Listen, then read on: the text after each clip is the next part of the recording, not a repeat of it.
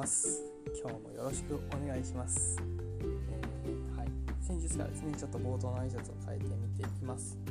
うんまあ、なんか僕の紹介みたいなのをねしてたんですが、まあ、特にいらないかなと思って一旦外してみてます。はい。どんな感じかねちょっと教えていただけたりすると、えー、嬉しいなと思いますのでぜひぜひよろしくお願いします。それでは今日は4月始まって2日目ですね、からまたね今日は土曜日なんで休みの方が多いかもしれないんですが、えー、はい。今日もお仕事の方はですね一緒に頑張っていければななんて思っております、えー、昨日ですねちょっと夜遅くになってしまったんですが、まあ、4月1日ね、エイプリルフールと呼ばれる日だったんですけど僕はねこれはあんまり好きじゃないですって話をさせてもらいました、まあ、いきなり個人の話になってしまうんですけどあの僕はねあのその日エイプリルフールではなくエイプリルドリームということで、まあ、結構ねいろんなところでもあの言われてはいるんですけど PR TIMES さんがやっているやっているというか、まあ、企画をねしている夢を語る日にしようという形の企画です。うんね、嘘をついてついていい日というかねまあなんかそういう日というよりかはやっぱりねこう夢を語るとかね本当に、まあ、テレ臭いというかねもう本当に何言ってんのって言われることもあるとは思うんですけど僕はねやっぱこういう日の方がうん絶対いいよなと思いながら僕はこっちをねどんどん広めていきたいなと思って入れています。ただやっぱね、えー、まあ、世間的というか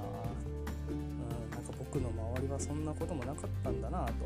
何それって言われることもあるしあみたいな感じの人もいたんでああそうなんだなって思いながらやっぱまだまだエイプリルフールっていう方がうん、ま世間的には印象が強いのかななんていうふうに思った一日でした。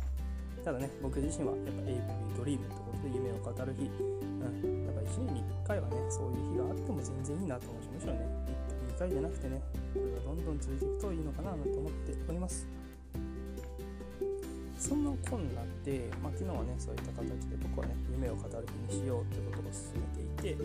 えー、まあ、それをね、まあ、新しい新年度が始まったところなので、えー、うまくね生かしていけるといいのかななんていうふうに思っていて、まあ、実際にね今日からまたそれが、まどんどん加速していくかなというところなんですけど、まあせっかくねその夢を、ま語る日ってことで語ったりとか考えたりする機会を得られた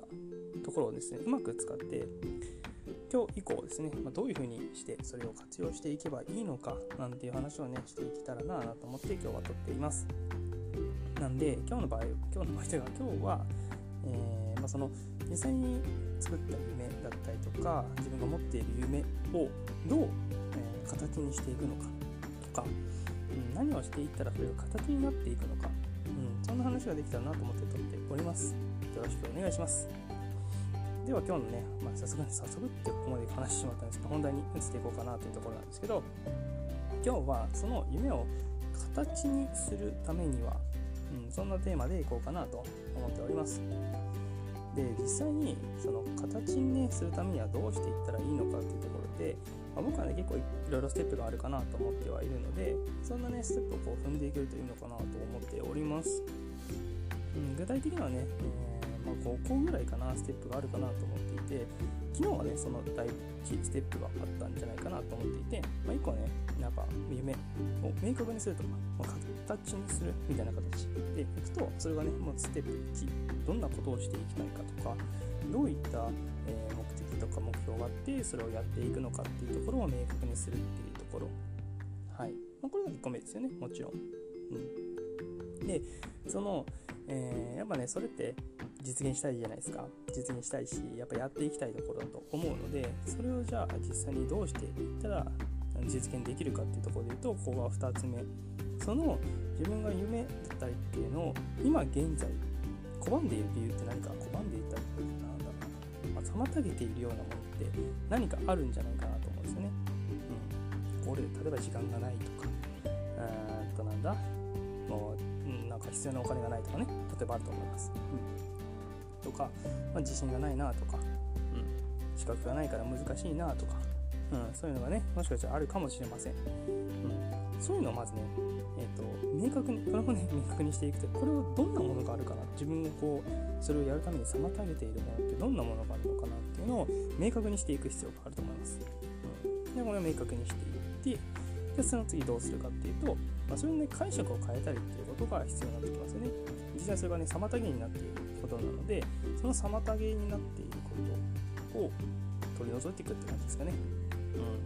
うん。それはね自分の中の例えば壁とかに感じている場合はそれを乗り越えるために必要だったりするのでその壁を低くするっていうイメージかな自分で。結局自分で作ってる壁なので、えー、それを低くしたら乗り越えることって難しくなさそうですよね。うん。で大事なのはここからまあ、そこまでやったらいざ行動に移したいところなんですけどその前にねやっぱりね戦略って重要です戦略そうここね結構抜けたりします、うん、戦略まあ、実際にどういうふうにそれを執行していこうかっていう計画ですね。うん、計画。そう。ここね、大事です。そう計画なしにね、動いたりすると、あの一気当たりばったりになったりとか、なんかね、進んでる方法がよく分かんなくなったりするんですよ。で、やっぱね、こうゴールから見ていくみたいなところで言うと、実際に自分が欲しいもの、こういうのあるよな。じゃあそのために何が必要かなみたいな落とし込みが必要になってくるんですね。うん。なのでここはね戦略っていう形で実際にどういうふうにやっていくかっていう計画ですね。行動計画みたいな形。そう。でこの行動計画を立てて実際に行動する。これが5つ目ですね。実際にそれを戦略をどうしていくか。ここは戦術とかってよく言われるところですね。はい。このステップです。実際に自分がやりたい夢だったりとか目標みたいなのを明確にしていく、はい、でその明確になったものをなんでしていきたいのかなっていうところ。うん。ここだったりとか何でそれを阻まれているんだろうなっていうところを、えー、明確にしていく。でその壁っていうのは、えー、自分自身でどう感じているのかっていうところのあの解釈を変えていったりとかその壁を低くするっていうことをしていきます。壁低くなったら乗り越えられるよね。うん。じゃあその乗り越えるための戦略、はい、どういうふうにやったらそれが超えられて超えられて超えられていくのか、うん、そこを考えていき実際にそれを実行していくっていうこのステップ。皆さんはねもう昨日過ぎているので、昨日の段階でね、え、エブリードリーム夢を実際に形にしていくところまではやっているのであとはそれをねステップ2以降から実現していくためにはどうしていったらいいかっていうところで、えー、進めていってもらえるとねせっかく昨日せっかくというかね昨日考えたねその夢っていうのが実現に近づいていくんじゃないかなっていうふうに思います。なのでぜひぜひこのステップ、えー、踏んでいただいて実際の自分のね夢だったりとか目標っていうのを達成できるように、えー、取り組んでもらえるとよりいいのかなと思います。